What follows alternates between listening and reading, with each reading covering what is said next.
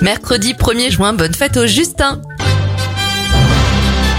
On débute avec les événements. Superman fait sa première apparition en 1938 dans la revue américaine Action Comics. Toujours aux États-Unis, CNN voit le jour en 1980. Et en 2016, le tunnel ferroviaire du Saint-Gothard en Suisse devient le plus long tunnel du monde. Il fait un peu plus de 57 km. Bon anniversaire à Chris, Christine and the Queens, elle a 34 ans, 26 pour l'acteur Tom Holland, Heidi Klum en a 49, 85 pour Morgan Freeman. Et ça fait 48 bougies pour Alanis Morissette. It's like.